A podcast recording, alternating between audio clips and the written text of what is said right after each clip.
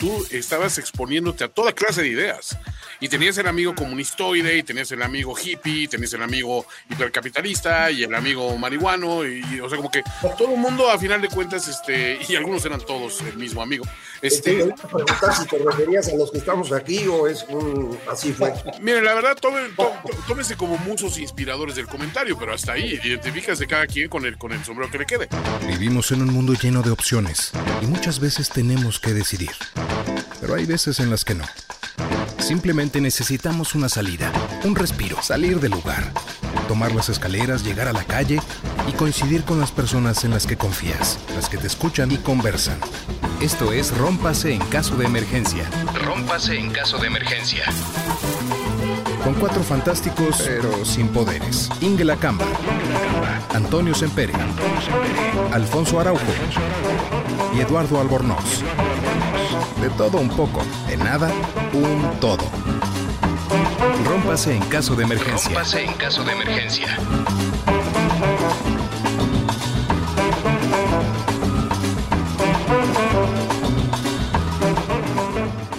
Mi gente querida, estamos en un episodio más de Rómpase en caso de emergencia. Eh, hoy estamos con el equipo ligeramente mermado de sus, de sus cuatro, de sus cuatro este, haces de la baraja. Solo se presentaron dos y eso de haces todavía está muy en entredicho, pero por suerte tenemos un comodín de lujo, porque sí, estoy yo aquí, eh, Antonio Sempe desde México, desde China, Alfonso Araujo, ¿cómo estás? ¿Qué tal? Saludos desde Hangzhou la Bella. Desde Hangzhou la Bella, solo en Hangzhou hace aire, dicen este, dicen los, los que saben de allá. Pero por otro lado tenemos a nuestro comodín de lujo, una persona que no necesita presentación, pero bueno, ustedes lo han leído en sus columnas recurrentes, eh, lo han visto opinando en programas, lo leen seguramente en Twitter y todos lo admiramos porque tiene un intelecto agudo y no se corta decir las cosas como son. El señor Macario Schettino, ¿cómo estás, Macario? Muchísimas gracias, Antonio. Eh, Araujo, estamos aquí listos para platicar con ustedes. ¿Qué tal? Pues muchas gracias por, por este, haber aceptado la invitación. Fíjate que estaba, estaba pensando ayer, viendo las noticias ahí de, de lo que está pasando en México, pues ahí este, no, no puedo ver verlas más que de lejos. Que, pues ya ves que las coyunturas ahorita están complicadas por muchas razones, hay mucha, la palabra de moda es la polarización, todo esto, pero eh, aquí normalmente nos ponemos a platicar de cosas de, no tanto de lo que está pasando el día a día, sino algo que, como la tendencia más general. Yo creo que esto es, es eh, lo que está pasando en México ahorita es una parte de algo más grande que está pasando en Occidente, en muchos países del mundo. Y, este, y bueno, tú eres, este, cuando, cuando das conferencias también te enfocas mucho en, tendencias generales, en tendencias históricas, para dónde van las cosas. ¿Cómo, cómo ves esta, esta tendencia más macro? O sea, ya, ya no tanto los, los problemas del día a día que están pasando en México, sino más bien eh, lo que está pasando en, en Occidente ahorita más. Eh, sí, Alfonso, yo, yo tengo una hipótesis, una interpretación de qué es lo que está ocurriendo, eh, que viene de cómo las personas tenemos dos formas de tratar de tomar decisiones. Una forma rápida y una forma lenta, modo 1 y modo 2, le llaman los que se dedican a esto. Eh, y creo que las sociedades actúan de la misma manera. El modo 1 es un modo esencialmente emocional, rápido, intuitivo, eh, creativo. Eh, el modo 2 es el lento, reflexivo, racional. Y cuando uno enfrenta tres circunstancias, se pasa uno del modo 2, el racional, al modo 1, el emocional. Estas tres circunstancias son una amenaza externa que te obliga a reaccionar rápido. Si te encuentras un tigre en la calle, pues no te pones a pensar de dónde salió el tigre, pues córrele, güey, luego piensas. La segunda causa es disonancia cognitiva que ocurre cuando lo que tú piensas de la realidad no se parece a la realidad. Y esto te lleva a una circunstancia en la que dejas de entender el mundo y entonces te vas a decisiones emocionales, con la panza, pues. La tercera razón, que es realmente hipotética, porque no creo yo que haya ocurrido, es cuando hay un exceso de información, tanta información que no la puedes procesar. las primeras dos son muy frecuentes. Eh, en mi opinión, los grandes cambios sociales desde que los seres humanos más o menos existen han tenido que ver con amenazas externas, eh, esencialmente con cambio climático, no como el de hoy, pero el cambio climático normal. Eh, eh, sin embargo, en los últimos 500 años, creo que lo que ha cambiado las cosas no ha sido eso, sino disonancia cognitiva.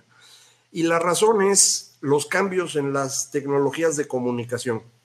Cuando la comunicación cambia, tenemos que cambiar las historias sobre las cuales vivimos, porque los seres humanos no podemos entender la realidad, entonces inventamos historias y sobre ellas funcionamos. Entonces hay tres grandes cambios eh, que ocurrieron en tecnologías comunicacionales en los últimos 500 años. La aparición de los libros en el siglo XVI, la aparición de los periódicos en el siglo XVIII y los medios electrónicos en el siglo XX.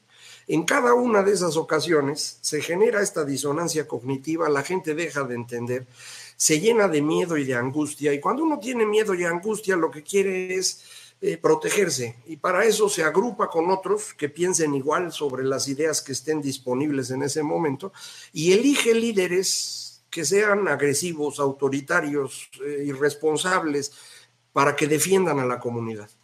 Eso pasó en el siglo XVI con comunidades construidas alrededor de la religión y líderes como Lutero, Calvino, Zwingli, Ignacio, Julio II, que eran impresentables. Ya ahora son santos algunos, pero eran impresentables. En el siglo XVIII ocurre lo mismo con los periódicos y esto nos lleva a, crear comunidades alrededor de clases sociales líderes como Robespierre, Danton, Marat, Napoleón y otra vez lo mismo. Y en el siglo XX, con la aparición del cine y la radio, pues aparecen estos personajes como Stalin, Hitler, Mussolini. Bueno, esos ciclos eh, tienen una parte muy negativa, que es esta primera, y luego una parte muy positiva en donde pensamos y hacemos las cosas bien. En la primera ocasión la ilustración, en la segunda ocasión el positivismo y en la tercera ocasión el neoliberalismo, que ahora nadie lo quiere, pero son los mejores 50 años en la historia humana. Eh, bueno, ya se acabó y ahora estamos arrancando el cuarto ciclo debido a otro cambio de tecnología comunicacional que son las redes sociales que nos obligan a pensar distinto, no podemos, nos angustiamos, nos llenamos de miedo, nos tratamos de agrupar ahora alrededor de ideas de identidad, el color de la piel, las preferencias, eh, el, género, incluso la religión que se aprende de niño, aunque no sea realmente identitaria. Y elegimos líderes trogloditas como Bolsonaro o Trump o Andrés Manuel o Bukele o Orbán, Erdogan, Kaczynski, están de sobra. Eh, todo esto ocurre en Occidente, Alfonso, Antonio, porque ahí es donde se han dado estos cambios tecnológicos. la imprenta fue de Occidente durante tres siglos, casi nadie más la usaba. Eh, los periódicos también, eh, los medios masivos sí se distribuyeron un poco más en otras partes del mundo y ahora las redes sí están en todas partes, pero no sé si este efecto ocurra en lugares como China, por ejemplo, Alfonso. En la India sí ocurre, Ahí el conflicto se da alrededor de religiones, pero no sé, en China mi información es muy limitada al respecto y no puedo especular. Perdón por extenderme, mano, pero tú preguntaste. Es que ya no está dando parálisis por sobreinformación, yo creo. Este, no, pero la verdad esto que estás mencionando, uno, por un lado me asusta un poco la perspectiva de que los que alguna vez fueron impresentables de pronto puedan convertirse en santos. ¿eh? No estoy preparado para ver un, un San Erdogan, un San Duterte, y no se diga el santito que tenemos aquí, este, pues, digamos que todos los días sacando estampitas, ¿no? Pero me llama la atención una cuestión. Mencionaste mucho los ámbitos políticos, en otro lado también los, los, religiosos. ¿Podríamos pensar en que la cultura popular, que al final de cuentas es un tema donde siempre acabamos aterrizando en nuestras charlas, pueda generar una suerte de estas personas que se convierten en líderes eh, y, me viene me, viene un poquito a la mente gente que a lo mejor no son necesariamente políticos, pero son capitanes de industria. Me interesa mucho, por ejemplo, saber si eventualmente los creadores de Bitcoin y las criptomonedas o gente como un Elon Musk, de esos millonarios que están dispuestos a, a llevar su mensaje un poquito más allá de su marca, puedan hacer eso. Ah, y por cierto, damos la bienvenida a uno de los haces que teníamos perdido. Desde Ingrid nos pero querido Eduardo Albornoz hace su aparición en este momento con su sonrisa de gato que se comió al canario. Muy buenas noches. Saludos a todos. Eh, mi querido Antonio Sempere, Alfonso Araujo, mi querido Macario Esquetino. Qué gusto que estemos reunidos en esta ocasión. Disculpen ustedes que llegué barriendo. Mejor llegar tarde y bien que, que temprano y mal, mano. O sea, ese es, ese es el, un poco como la tónica de ese, ese programa. Pero volviendo al, al, tema, este, Macario, esta cuestión, y ahorita Eduardo creo que se podría ir sumando este, conforme entienda un poquito de, de qué va la, la charla es, eh, puede ser que, que, estas personas, y a lo mejor podemos pensar hasta líderes este, de, de, la cultura pop que se convierten en productos y en, y en herramienta elemental de su mercado, por ejemplo, BTS con esta, esta vanguardia del de, de K-pop como una cuestión que viene hasta auspiciada por el gobierno, se convierten en embajadores de un país. ¿Crees que pueda trascender a que esas figuras que se están originando más que nada en redes sociales se vuelvan estos nuevos adalides eh, polarizantes eh, en torno a, quien estamos gravitando en un momento de incertidumbre? Yo creo que es perfectamente posible. Eso ocurrió también en las ocasiones anteriores. Por ejemplo, Ignacio no era religioso, era militar. Eventualmente se convierte en religioso y, se convierte pues, en parte de, del eje de la contrarreforma. Eh, pensaría yo en Danton, que en realidad era un comerciante y acaba pues eh, convertido en líder político porque las circunstancias así, así le obligan. Entonces yo no vería para nada extraño que, tuviéramos algo similar. Hay que recordar que eh, los líderes políticos no surgen de la nada, surgen de las circunstancias en las que se encuentran en condiciones normales. Pues un político hace carrera de político pero no estamos en circunstancias normales, estamos en una circunstancia en la cual, dado que la gente no entiende nada y está buscando de dónde agarrarse, pues el que tiene la posibilidad a través de redes sociales de comunicarse, tiene pues gran espacio para un desarrollo como líder. Y, y, creo que eso lo estamos viendo en distintas partes del mundo, es posible que así, así vaya a ocurrir. El ejemplo del señor Trump, ¿no? Un, defraudador, que se dice empresario, que de pronto se convierte en un gran líder político porque pues, las circunstancias están en esa dirección. Entonces sí puede ocurrir eso y, y sin ningún problema.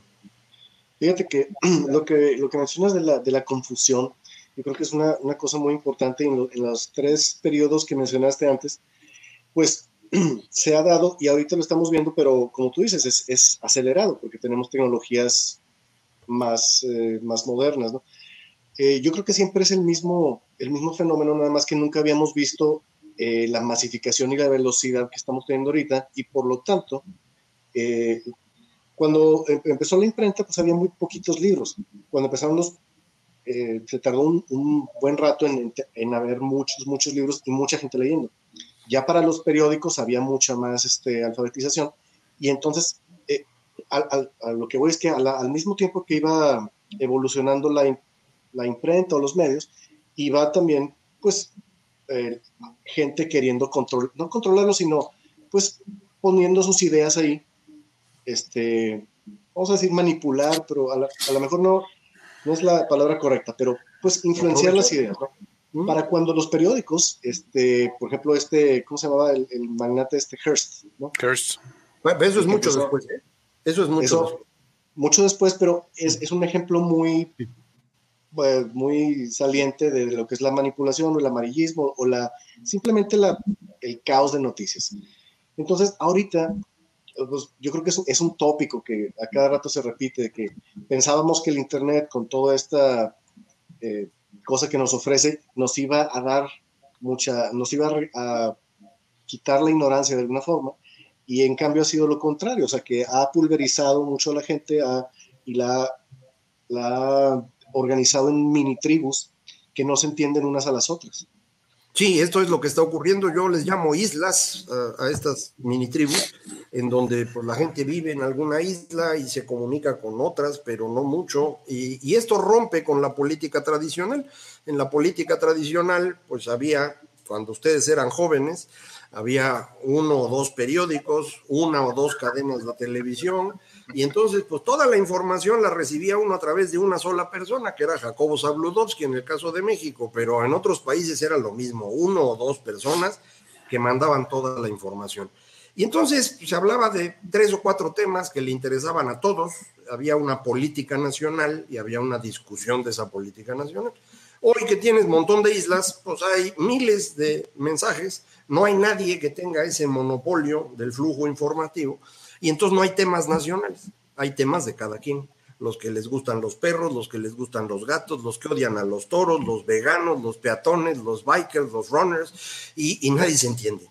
Y no hay manera de que un político normal funcione. ¿Por qué funcionan los que están ganando? Porque son unos irresponsables, son unos estafadores, y entonces a todos les dicen que sí les van a cumplir, y ahí van juntando, y con eso les alcanza para ganar. Eh, pero este proceso que estamos viviendo hoy tiene una particularidad adicional, así como tú decías, es más rápido que en otras épocas. Desde los medios masivos, lo que tenemos es un flujo de información que es un flujo emocional. No es nada más la palabra escrita convenciéndote de algo. Son imágenes, son sonidos, y eso es muy poderoso, al extremo de que en el siglo XX fuimos construyendo las sociedades más sentimentales de la historia.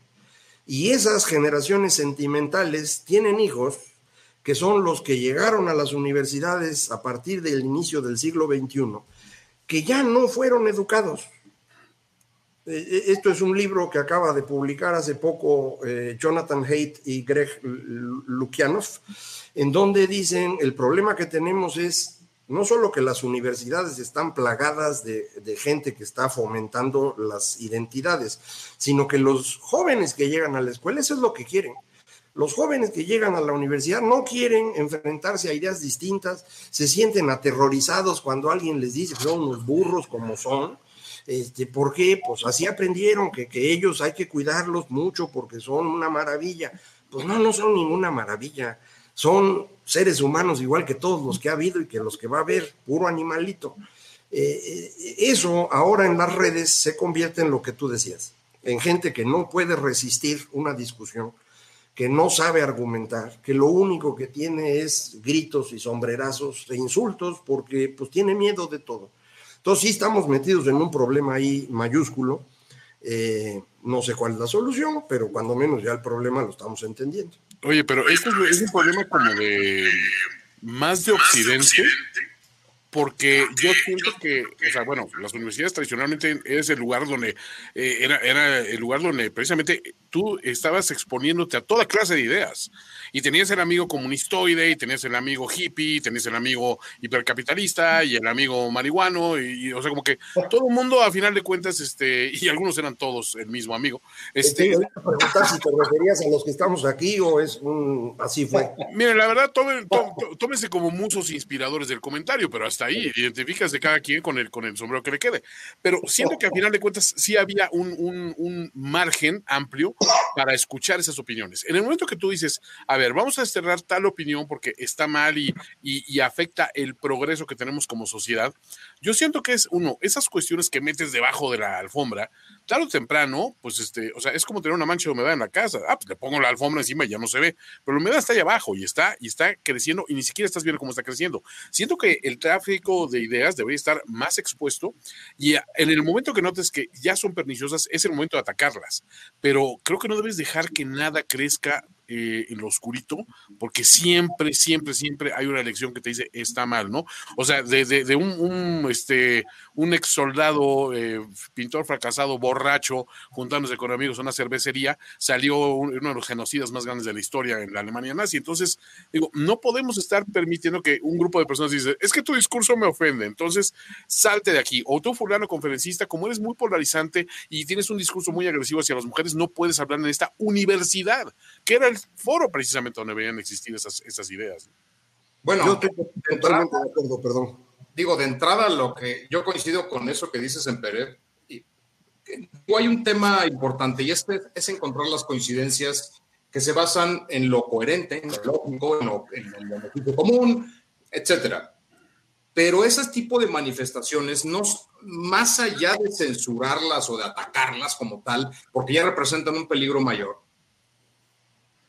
no sé si sería más lógico ignorarlas o sería más propio aislarlas para no dar eco a que crezcan ese tipo de manifestaciones. Digo, yo sé que se dice muy fácil, pero mi preocupación al respecto es a lo largo de la historia moderna, que Macario es uno de los que constantemente ilustra al respecto de qué es lo que ha ocurrido económicamente y socialmente, siento que los ciclos eran un poco más largos, pero en la, época, en la época digital son ciclos sumamente breves. Entonces, así aplica en todo, incluso en políticas y en asuntos que antes necesitaban de mucho más tiempo para aplicarse. Entonces, creo que en este caso, creo que el hecho de ignorar ideas que carecen de sustento, que son erróneas, que son estúpidas, sería más lógico y, provocaría un menor desgaste, porque es imposible dialogar con una persona que ostenta ese tipo de ideas, tanto los woke como los chairos, como la gente que, ya está casada sentimentalmente con algo que, que demanda fanatismo, ¿no? Yo, yo coincidiría, pero eso depende del lugar. Yo creo que en la universidad el espacio natural para esta discusión no hay que silenciar a nadie, no hay que ignorar a nadie, hay que discutir todo lo que se pueda. Y mientras estés en el espacio de la discusión, eh, lo que sea se vale, los insultos también se valen. Eh, en las redes, yo creo que tienes toda la razón, mano. En las redes sí habría que ignorar a los que están constantemente buscando eh, convencer o fanatizar, porque sí son dos espacios distintos, ¿no? La universidad es un espacio natural para la discusión, las redes no son el espacio para la discusión, son el espacio para el intercambio de pues experiencias de vida y demás. Entonces, como que sí hay lugares en donde el asunto podría ser diferente. Entonces, yo coincido con los dos. En la universidad está bien la discusión, en las redes sería preferible ir aislando o ignorando a los polarizantes. Fíjate que, eh, como ustedes saben, pues mi tema es, es este China, porque es donde yo vivo y donde más he estudiado las cosas. Eh, China es un lugar muy interesante en cuanto a que su historia son, son muchos miles de años seguidos, o sea, ininterrumpidos. Y los chinos tienen una, una conciencia muy, muy aguda de, de, su historia. Este, y entonces, eh, lo que ha pasado en la historia china es que han sido pues dinastías, subidas y bajadas.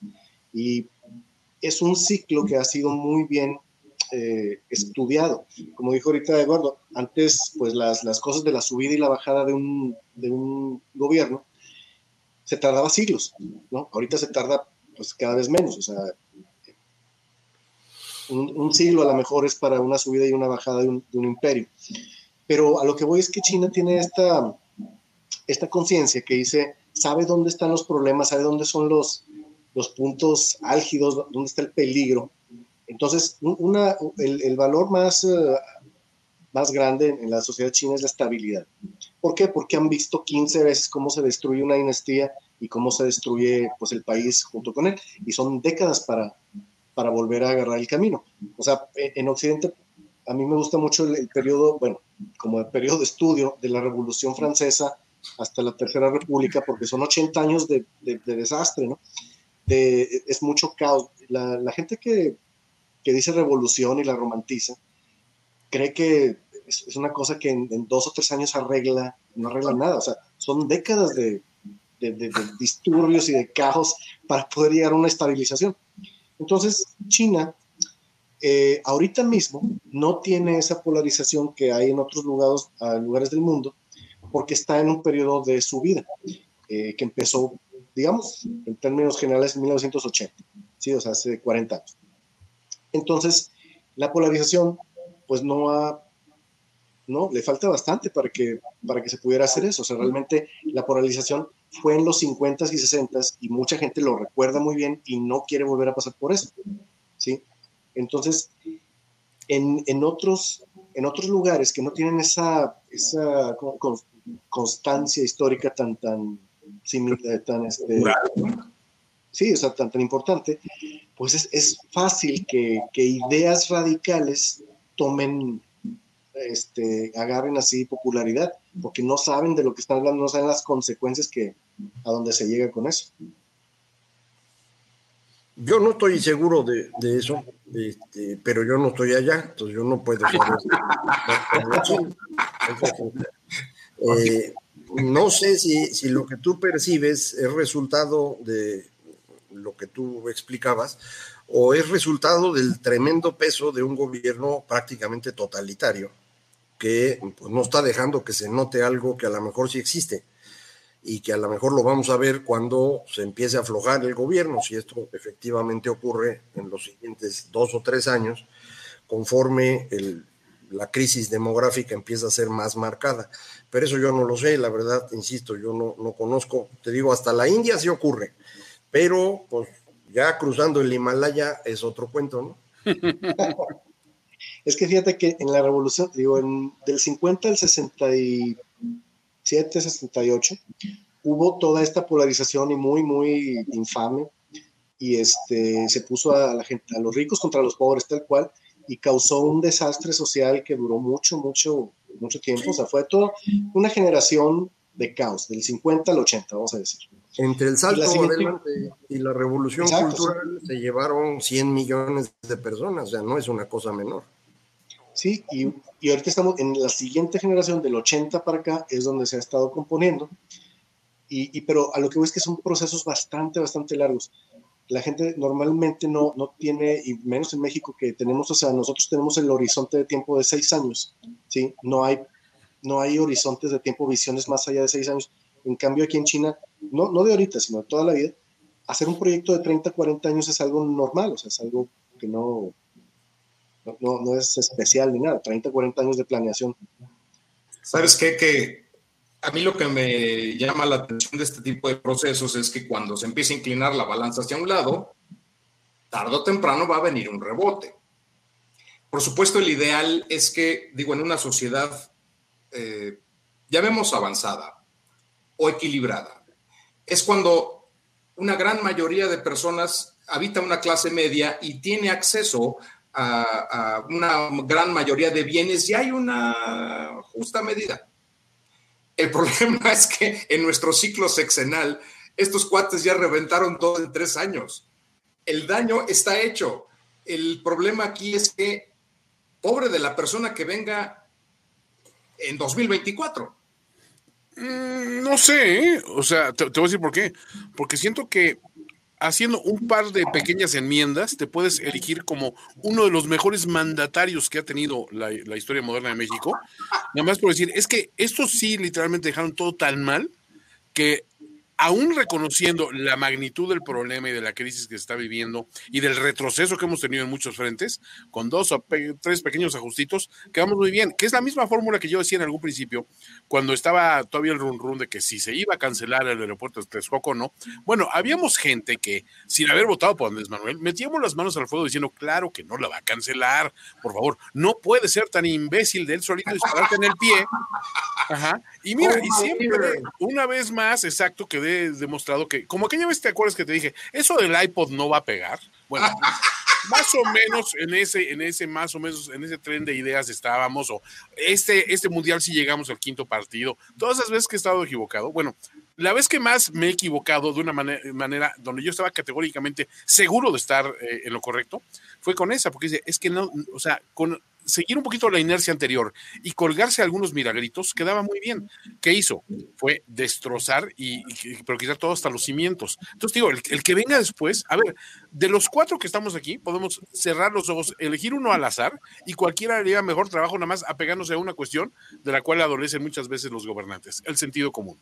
Yo lo que les propongo es que hagamos un acuerdo en común, que yo vaya eh, para este cargo de elección popular y cuente con su apoyo.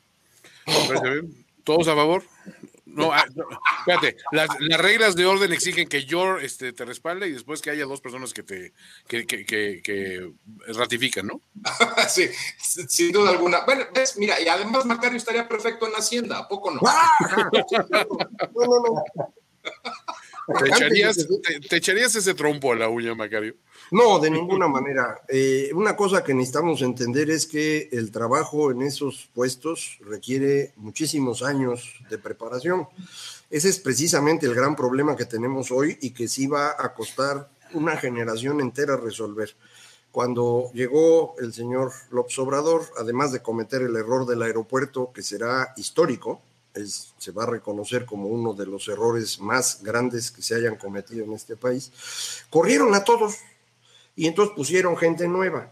Pero uno no aprende a manejar la Secretaría de Hacienda desde la cabeza, uno aprende desde abajo. tiene que llevar un camino.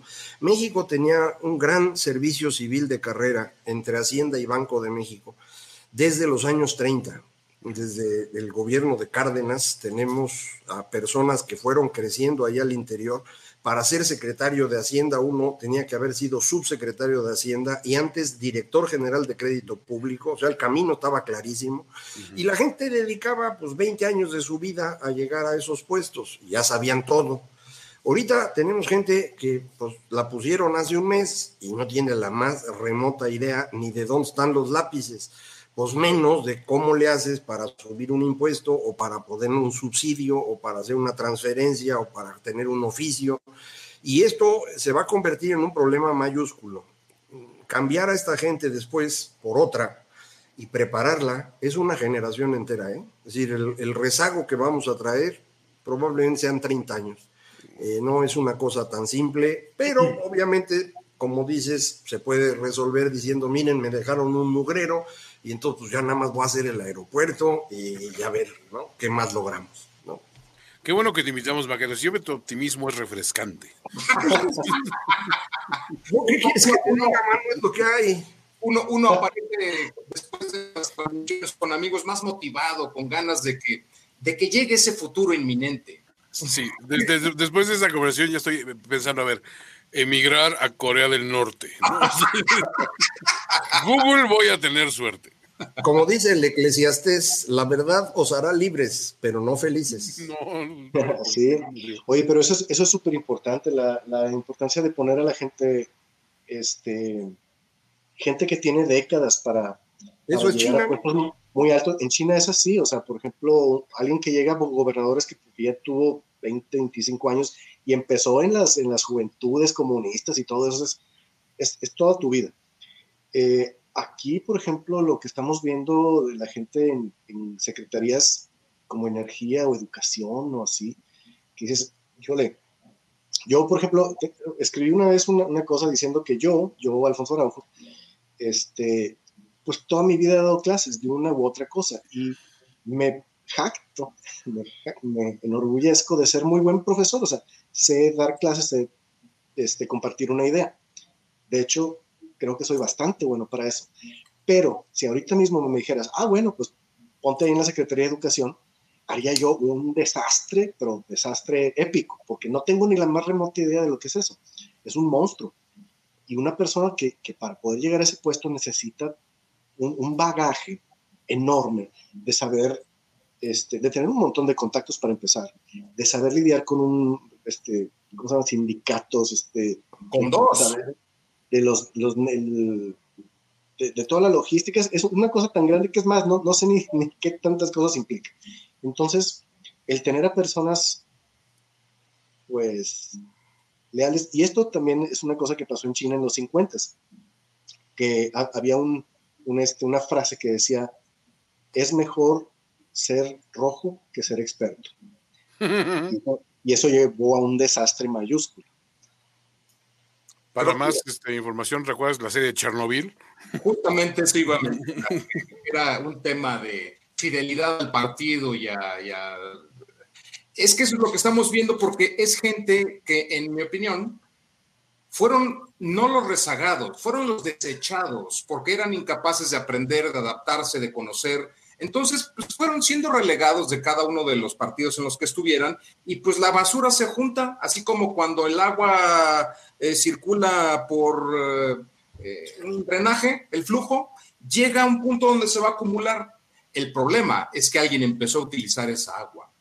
venderlo como una alternativa posible es que prometer es tan fácil. Es tan fácil. Y que la gente lo crea. A mí lo que me abruma es que lo crean. Porque pues las cosas necesitan procesos, necesitan expertos y el contexto también ayuda. Sí, lo que pasa es que también en, política no siempre tienes que entregar resultados, sino hacer que la gente crea que tuviste resultados. O sea, digo, esta fórmula de vamos a tomar lo peorcito de cada, o sea, sí que lo mejorcito de cada colonia y vamos a meterlos en en un mismo ámbito, en lo político fracasa ostensiblemente. En lo deportivo ha dado magníficos frutos. Quien recuerda los Oakland Raiders de los años 70, sabrán que era puro jugador que había sido despedido de otros equipos, el indisciplinado, el vicioso, el borracho, el que le pega a la señora, el que este, le robó al compañero de, de equipo, el que se mete droga. Eran los desechos auténticos pero entre ellos había grandes jugadores, grandes talentos. Ahora, juntas esos talentos bajo una bandera común de somos un barco pirata y aquí, o sea, cuiden a sus mujeres y, eh, y, ahora sí que resguarden sus puertos porque vamos por ustedes, entregaba resultados. Aquí lo que pasa es que el, deporte, esta es la, poesía para mí del deporte, que no pones a tu compadre que te cae bien, pones al desgraciado que es un cazador de cabezas y que puede matar al coreback eh, oponente. En política, sin embargo, pues, se maneja de que tú llévatela tranquilo, vamos a decir que estamos avanzando, ¿no? O sea, y, con eso, más que nada, le estás librando porque te vendes una, una mentira reiteradamente y la haces pasar como una verdad, ¿no? Yo, yo no estaría totalmente de acuerdo contigo. Yo creo que en política haces más o menos lo mismo. El asunto es que son, pones a los más miserables que consigues porque te tienen que ayudar a ganar. Y ganar en política es que no quede nadie vivo. Eh, eh, el asunto es que son tantos puestos cuando ya gobiernas a nivel federal que ahí sí ya no alcanzan y empieza a meter, ahora sí, a la basura, como dijeron, y ahí es donde se descompone. Pero si tú ves, pues el, haber puesto a Ricardo Monreal a cargo del Senado, pues es porque era el más duro que tenía disponible. No consiguió a nadie para poner en diputados, pero bueno, pues eh, eh, tiene gente que está dispuesta a golpear.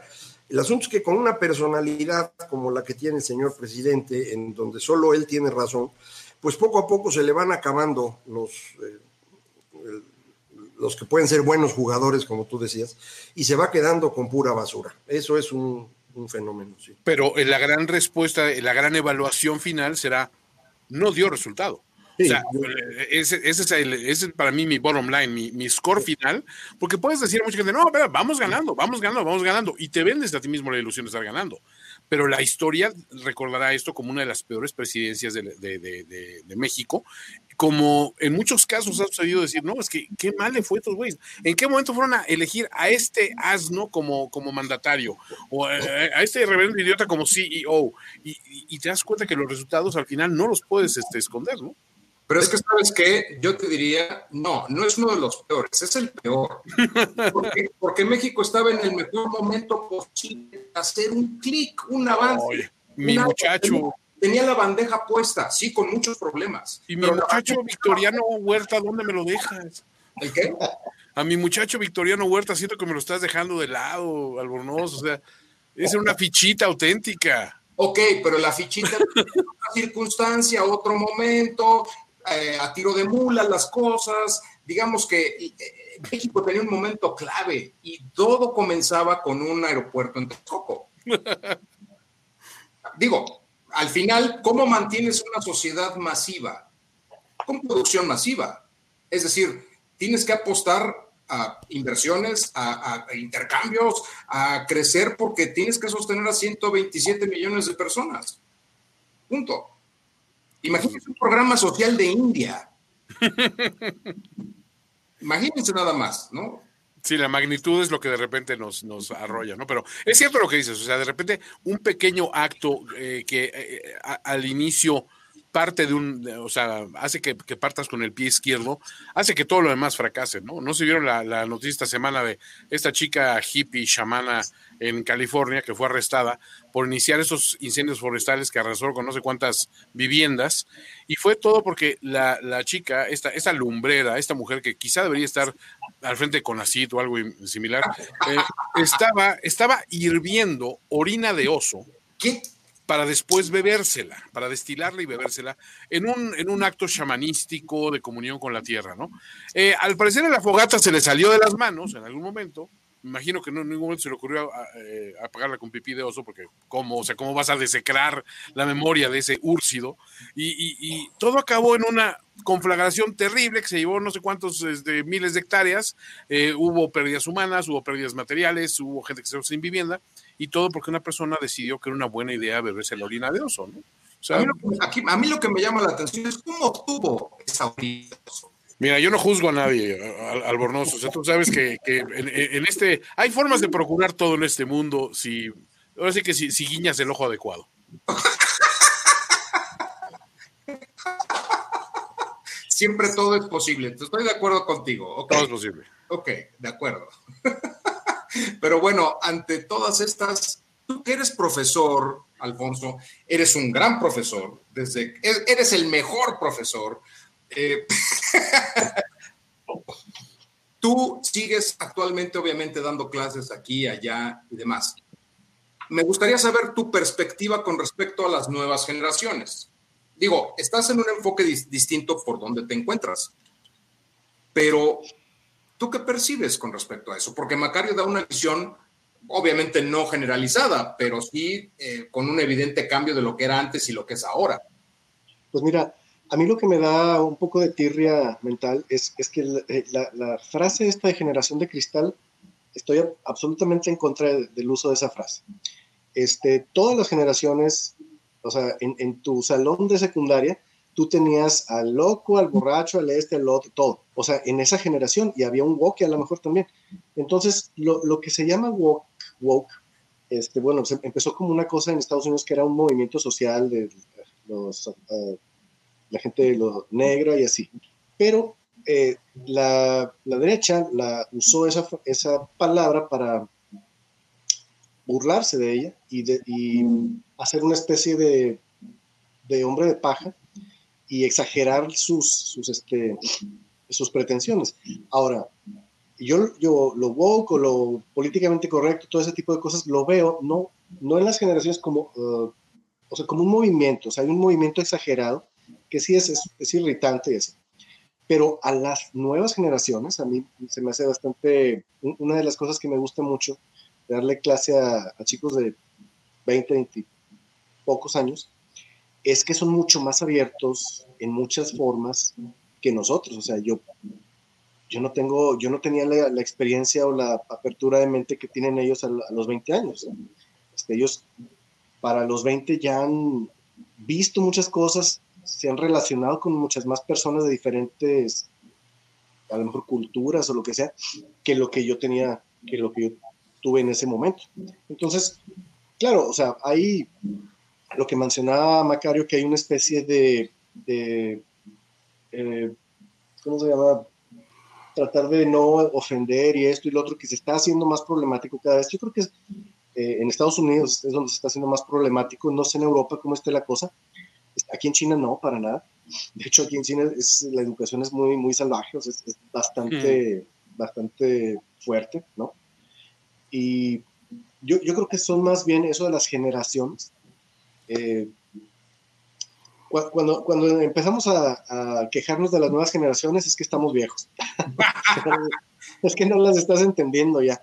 Porque ellos están viendo el mundo de una nueva manera, ¿no?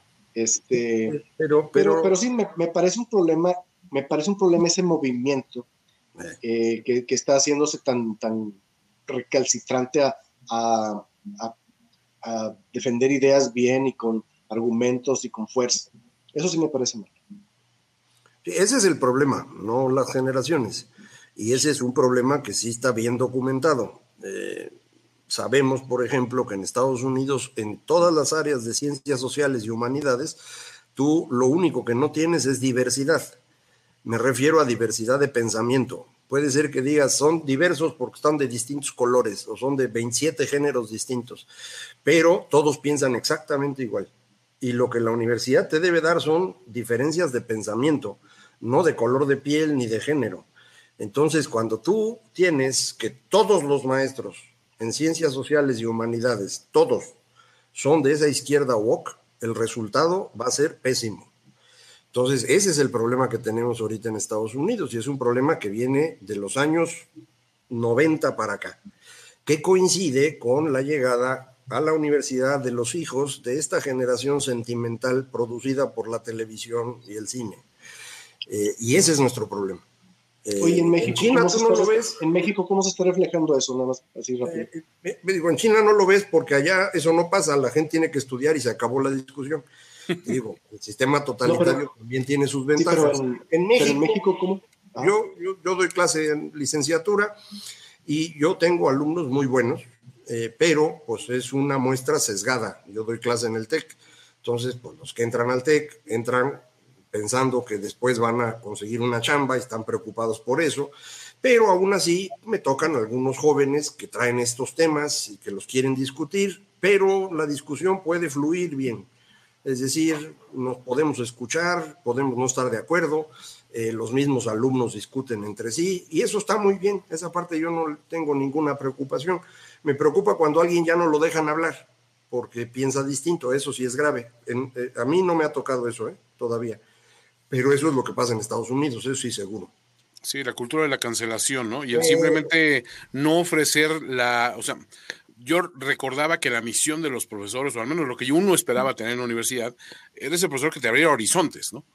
Que te presentara todo un gran abanico de posibilidades y decir, bueno, vamos a, estudiar una u otra u otra, a ver con cuál comulgo, porque a lo mejor yo llego a la, una carrera con una visión poética e idílica de lo que quiero que sea mi futuro, y te encuentras esos profesores que de repente te dan un encontronazo y te, enseñan que hay más mundo allá afuera. El problema es que, como bien dices tú, si ese mundo se hace homogéneo y si en lugar de, de pensar en la sociedad como un ente que está cambiando constantemente y que puede tener aristas este, para uno y otro lado, pero al final de cuentas funciona a su manera. Y si lo quieres volver todo eh, un, un anuncio de, de Benetton, en el que, bueno, es que aquí están mis amigas. Una es negra, otra es china. Tengo un amigo este, transexual filipino. Otro amigo es latín, es, una latina muy fogosa, ¿no? El otro es un waspy del cual todos nos este, reímos porque es, es wasp, ¿no? Y es muy blanco.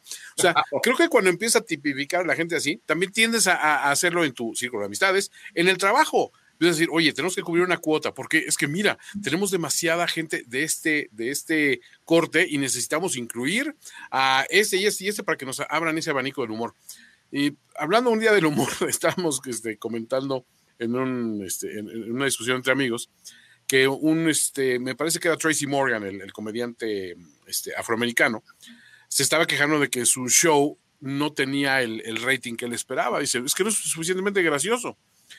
Y, alguien le preguntó, bueno, ¿qué, tenemos que hacer? Dice, es que ve nuestro writer's room. Dice, somos puros afroamericanos. Go ahead and, hire me some Jews. ¿no? O sea, fue literalmente fue su comentario, tráiganme judíos. ¿Por qué? Porque el, el humor del judío pues, es tradicionalmente efectivo a un nivel muy, muy general, porque digo, sí le han pasado difícil de repente como pueblo, entonces creo que aprenden a reírse de las desgracias mucho más fácil que otros. Mientras otros dicen, no, espérate, no podemos decir esto porque afectamos al movimiento, afectamos a la raza, afectamos al, grupo social de que venimos. No, tienes que aprender también a reírte y a expandir esa, esa cuestión a través del humor. Y, un efecto importante de esta homogeneización de las universidades ha sido la reacción del resto puesto que las universidades todos van a pensar igual, entonces los que no llegan a la universidad se sienten amenazados por estos universitarios. ¿Y quiénes son los amenazados? Los hombres blancos, viejos, pobres que viven en el centro de Estados Unidos. Y a ellos se les aparece un demente que no solo les dice que ellos son los que tienen razón, sino que hasta los convence de que el racismo es una excelente idea. Y ese es Donald Trump. Ahora quita Trump. Después de cómo lo sembraron, ¿cómo lo quitas? En este momento ya trae 40% de apoyo, trae un montón de lana. Ya organizaron todo para, si no ganan en el 24, organizar una revolución en Estados Unidos. Volvemos al tema del atraso generacional. O sea, tú lo estás llamando, o sea, eh, el, el, discurso social había avanzado hasta cierto punto en Estados Unidos, de que no es que acabaron con el racismo, sino que el racismo ya no era un discurso público de es que odio a mi vecino por ser negro, ¿no? O sea, no. Y ahora ya se tipificó y está perfectamente bien porque él, o sea, Donald Trump habla como yo y piensa como yo, él me permite decir estas cosas. Eso sí es un poco aterrador, ¿eh? o sea, descartemos también Estados Unidos, muchachos, les digo, Corea del Norte creo que sigue siendo nuestra mejor opción. Oigan, pero, pero es que, digo, es, yo creo que es parte también de los ciclos o la naturaleza social. O sea, Estados Unidos a lo largo de, ¿qué podríamos decir? Efectivamente, 100 años, 150 años, fue realmente creciendo, o tal vez menos, digo, a partir de la Segunda Guerra Mundial, quizás poco antes, pero me llama tanto la atención que imploten, que así mismos se puedan meter el pie de esa manera. Digo, es una población de 300 millones de habitantes con mucho territorio, una gran diversidad, los reyes de la mercadotecnia y los mejores comediantes judíos prueba con Seinfeld. pero aquí tenemos a dos lumbreras académicas que nos pueden confirmar que los grandes imperios suelen acabarse más o menos rápido, ¿eh? Pues Roma a lo mejor es la excepción, ¿eh? No, duró, pero eh, mira, dicen, si puedes durar mucho y sostenerte, pero cuando caes, caes muy rápido. La caída ah, suele ser rápida. Depende, yo no generalizaría tan fácil estas cosas, porque son bastante complejas. Yo insisto, lo que yo he llegado como conclusión es lo que les platicaba al inicio. Estos ciclos tienen su origen en una sociedad que de pronto deja de entender, se angustia y entra en un proceso de destrucción. Y eso puede ocurrir por cambio climático, como ocurría desde el principio hasta 1500, o por la disonancia cognitiva de 1500 para acá. Y por eso las redes sociales son la causa de lo que estamos viendo no por lo que está en la red social, no porque ahí se insulten, sino porque te obliga a pensar distinto y no hemos podido encontrar cómo pensar. Ese es nuestro único problema. Cuando encontremos cómo funcionar a través de las redes sociales, el asunto se va a resolver. ¿Cuándo va a pasar? Obviamente no tengo idea, pero siguiendo la lógica de que estos ciclos se van achicando, mi estimación es que esto va a ocurrir en la década del 2030. Entonces, lo que nos resta de estos 10 años van a estar bien sabrosos. Y lleguemos al 2030, empezaremos a ver un mundo muy bonito. Entonces aquí toda la clave es no se mueran antes del 2030, por favor. Bien dicho. Una gran reflexión y creo que en este momento Inga le nos estaría mandando a todas nuestras este, opiniones finales, ¿no? Este, mi querido Alfonso. Pues viendo las cosas aquí a la distancia, como siempre, este, hay algunas cosas que se pueden quizá ver mejor, hay unas muchísimas que no las puedo entender porque pues no estoy ahí, o sea, hablando con la gente todos los días. Pero en general, sí, es, es un, eh, me parece que estamos en un momento muy, pues yo diría peligroso, porque eh, siendo yo estudioso de la historia contemporánea china, ah, encuentro muchos, muchos paralelismos entre lo que está pasando en México socialmente este, y en, el pensamiento social más bien, no, no, tanto la economía es porque son, son este, épocas muy distintas, pero lo que está pasando ahorita en México con lo que pasó en China en los 50s y 60s.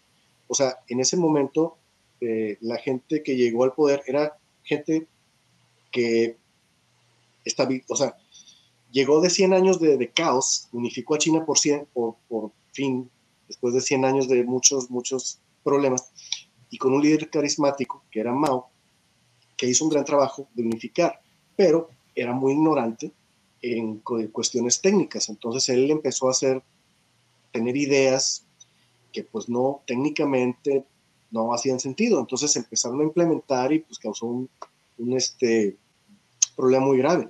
De hecho, cuando finalmente el sucesor de Mao, Deng Xiaoping, entró, se le reconocen muchas cosas, muchas este, que, bueno, la, política de un solo hijo fue el que, él el que la puso, la, apertura económica y tal cual. Pero hay una decisión que tomó él, una, que se habla muy poco, y fue en un Congreso General ante el Pleno. Dijo, señores, eso fue en el 82, 83, señores, nosotros estamos viejos y somos tontos, dijo así. O sea, no sabemos, no, no somos técnicos, no sabemos. Necesitamos renovarnos y necesitamos poner gente que sepa hacer las cosas esa decisión, esa, se habla muy poco de ella, pero fue muy, muy fundamental porque fue dejar a toda esa generación anterior que había llegado al poder después de la revolución y este, todo el desastre que pasó, con muy buenas intenciones, si tú quieres, pero sin conocimiento técnico, en absoluto. Y que crearon un desastre por 30 años. Entonces, a partir de, decir, o sea, ¿sabes? Es que tú no sabes hacer esto. Pon a un fulano que estudió eso hacerlo, este, fue que empezó realmente a cambiar más aceleradamente. y, y, se tardaron 30 años en componerlo, como dice Macario. Una generación en, en, arreglar el, componer el rumbo. Entonces, este, pues, siento no poder dejar tampoco una nota así tan, tan optimista, pero pues es como, como, como lo percibo yo no solo no, no fue optimista, fue ampliamente beligerante, porque yo tomé personal lo de viejo tonto, ¿eh? O sea, pero bueno. Le paso la palabra a mi gemelo malvado, Eduardo Albornoz. Yo lo primero que les quiero comentar es que no confíen en una persona que llega tarde a un compromiso. La, segunda cosa que les diría, y en sé que todos van a coincidir, y es algo que, creo que tenemos muy claro, me quedo con el hecho de que tenemos que aprender a razonar o reaprender a, entender las cosas. Sí tenemos que tener apertura, pero con ideas que sean comprobables, con hechos, eh, y eso abre a que podamos aprender nuevas cosas y a que podamos modificar. Eh, se confunde mucho el tema de autoridad con sapiencia y muchas, casi siempre está fusionado como, como algo que debe ser, pero escuchemos a la gente que sabe, ese es el tema. Y lo que sí es que el pensamiento ese de izquierda a derecha se me hace de lo más primitivo y arcaico. Lo que tenemos que estar pensando es en, como decía, no sé si fue Xiaoping o quién fue el que decía, ¿qué más da si es blanco o negro?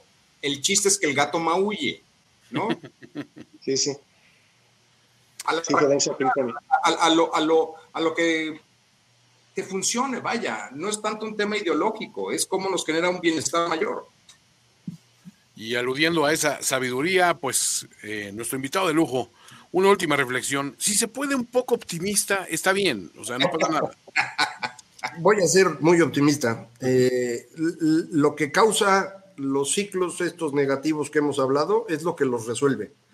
De manera pues que yo creo que los aparatitos, las redes, la conectividad eh, nos va a ayudar a construir una sociedad que funcione. El, el asunto es que tarda un rato en que podamos entender qué discurso y cómo va a funcionar en las redes para unificar a las personas alrededor de ideas más grandes que los grupos identitarios. Lo vamos a lograr, pero nos, van, nos siguen faltando al menos 10 años. Entonces, paciencia, paciencia. Pues en ese tono optimista, yo me quedaré con un recuerdo que tuve el otro día de cuando me eh, ocurrió esa, esa devaluación del 82 eh, con López Portillo en, la salida ya de su, de su mandato, y nosotros estábamos de vacaciones en Estados Unidos por extraña razón, y fue esa, esa horrible vacación de que veía a mis papás, después de adquirir un montón de cosas, yendo a devolverlas a las tiendas, ¿De plano? sí, no, de plano, porque decían, es que en la conversión simplemente, perdón, no me sale eh, este caprichito, ya no me lo puedo permitir, ¿no? Este, y a final de cuentas me acuerdo que, regresaban y, estaba hablando mi papá con su compadre y decía, mira, toda esta época terrible del echeverrismo, el López Portismo, tarde o temprano quedará atrás y nos vamos a recuperar. Y sí me tocó ver una recuperación en cierto modo y ahora pues a lo mejor me está tocando ver otra debacle, quiero mantener la, creencia de que ese 2030, esa década de los 2030 va a llegar, o al menos que voy a llegar yo, ¿no? Porque mucha gente que me ve y con los hábitos que tengo dice, este bueno va a llegar al final de esa frase, pero bueno, este, esto ha sido todo por eh, otra edición de Rómpase en caso de emergencia con nuestra ausente, gran ausente Ingela Cama. Ingela, te mandamos un saludo. Este, Macario, ya de final, eh, ¿dónde te leemos? ¿Cuáles son tus redes? ¿Qué quieres promover? Pues la forma más fácil de encontrarme es macario.substack.com. Ahí pongo todo lo que publico y de ahí ya pueden irse oyendo. Gran herramienta y muy útil para quienes no estén familiarizados con ella. Es una plataforma de despegue a todo lo que es Macario Schettino. Este, pues el señor Eduardo Albornoz, tus redes, mi estimado amigo. Únicamente Twitter, arroba albornoz-mx y sigamos tuiteando hasta el 2030 para ver cómo se pone de emocionante. Alfonso, te iba a preguntar cuál es tu cuenta de Twitter, pero lo importante es que tenemos salud. Este, búsquenme en Twitter, ahí publico casi todos los días. Este, búsquenme como Alfonso Araujo o hashtag las matemáticas son tus amigas. Yo soy Antonio Semperi, arroba finísima persona. Nos despedimos para una edición más de Rómpase en caso de emergencia. Hasta luego. Gracias por escucharnos. A los que están y a los que no, que siempre haya espacios donde podamos coincidir. Esto fue Rómpase en caso de emergencia. Rómpase en caso de emergencia. Con Ingla Camba, Antonio Semperi, Alfonso Araujo y Eduardo Albornoz.